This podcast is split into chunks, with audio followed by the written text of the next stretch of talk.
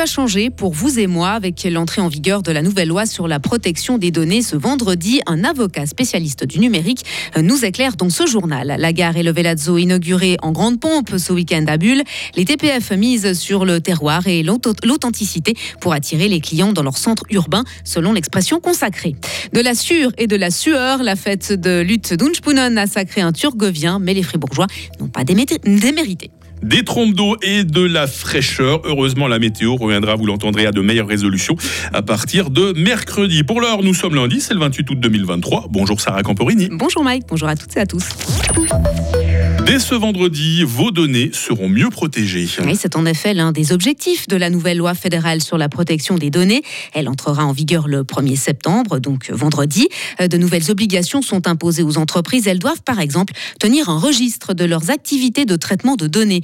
Dimitri Morarkaliev, avocat et spécialiste de la question numérique, nous explique ce qui va changer pour les utilisateurs. Il est clair qu'aujourd'hui, il y a certains devoirs accrus d'information, notamment par les sociétés. Donc, techniquement, ces personnes-là vont devoir être informées de manière beaucoup plus poussée, et donc elles pourront, en fait, en étant informées, euh, exercer leurs droits de manière plus éclairée. Il y a peut-être des possibilités qui sont en lien avec la portabilité de leurs données. Je pense typiquement au, cas de Facebook, qui pourrait permettre aux personnes qui utilisent Facebook de recevoir leurs données sous une forme de packaging, euh, prêt à l'emploi pour une autre société de ce même type-là, mais dans les faits, je ne pense pas que les personnes vont vraiment le requérir. Et un nouveau texte était nécessaire car la première loi fédérale sur la protection des données date de 1992. Le Velazzo, un centre authentique au cœur de Bulle. Ce week-end, les TPF organisaient son inauguration et celle de leurs infrastructures dans le chef-lieu gruérien. Le Velazzo propose plusieurs enseignes avec des produits du terroir. Il est également connecté à la toute nouvelle gare de Bulle, un projet conséquent avec ses 4500 mètres carrés de surface commerciale destiné à marquer les esprits et plaire aux touristes. Serge Collot, directeur des TPF fait, euh, l'enseigne forte pour les surfaces, on l'a. On a des commerces de proximité et puis on a une des dernières fromageries de Bulle. Et là, le mercredi après-midi, le fromager fabrique euh, en vitrine ses yogourts, il fabrique euh, son fromage à raclette, il fabrique son sérac et c'est sur place, c'est authentique. Et on a trouvé ici le caractère authentique du Vlazo qu'on voulait donner. Et donc c'est merveilleux cette fête incluait aussi l'inauguration de la nouvelle gare de Bulle, l'occasion pour les visiteurs de célébrer la nouvelle ligne qui relie directement Berne à Bro Fabrique. On parlait des commerces du Velazzo à l'instant. eh bien, Guy Parmelin, lui, veut ouvrir plus de magasins le dimanche. Le conseiller fédéral a présenté un projet d'extension de l'autorisation d'ouverture des commerces. Certaines enseignes ont déjà cette permission dans les lieux touristiques et prisés, mais le Vaudois souhaite un shopping dominical dans des villes comme Genève, Lausanne, Zurich ou encore Berne.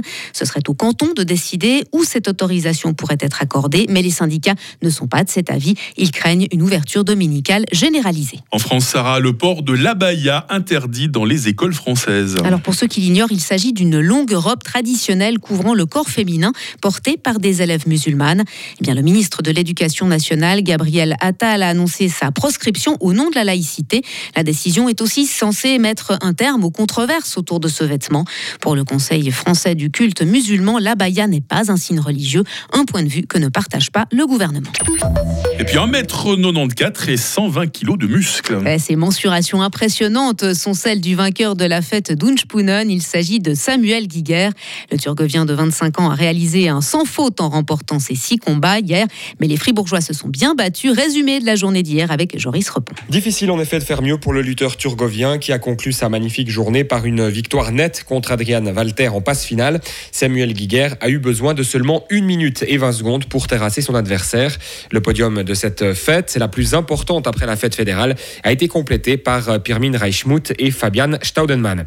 De leur côté, les Fribourgeois ont aussi montré de très belles choses. Steven Moser s'est classé cinquième avec un total de 57 points.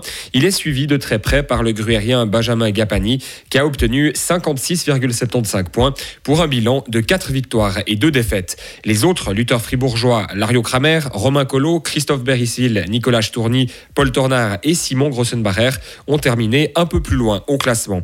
Au total, 120 lutteurs se sont affrontés dans les rondes d'Interlaken. Épreuve du succès populaire de cet événement, ce sont quelques 16 000 personnes qui ont assisté aux différents combats. Et la fête d'Unspunen est un rendez-vous organisé tous les 6 ans. C'est un événement, on en reparle d'ailleurs très vite dans l'instant sport. Vous revenez à 8h30, Sarah, merci de nous informer ce matin. Retrouvez toute l'info sur frappe et frappe.ch. La météo, 8h06. La météo avec Frappe, votre média numérique régional. Vous êtes sûr qu'on habite sous les mêmes latitudes que la semaine dernière? C'est incroyable ce changement de temps. hein. Le ciel va être couvert, le temps va être souvent pluvieux. Aujourd'hui, ces pluies pourront être abondantes sur les préalpes, sur les Alpes. Euh, Les températures, bah, ça change hein, par rapport à la semaine dernière. Les maximales de 11 degrés à Charmey, de 12 à Bulle, euh, de 13 à Fribourg et à Châtel, euh, de 14 à Payerne et de 15 à Estavayer-le-Lac. Euh, la bise est parfois modérée aujourd'hui. Demain mardi sera très nuageux. Les averses concerneront surtout la montagne. Température minimale 10, maximale 16. Euh, Le soleil fera son retour mercredi quand même. hein. Il fera remonter à nouveau les températures jusqu'à 21 degrés et c'est même 24 degrés. Waouh Que le mercure indiquera le week-end prochain. Ça redevient estival, mais ça ne sera plus caniculaire. On ne s'en plaindra pas. Nous sommes lundi 28 août, 240e jour. C'est la fête des Augustins. Le soleil a émergé à 7h moins le quart. Il retournera ronfler à 20h.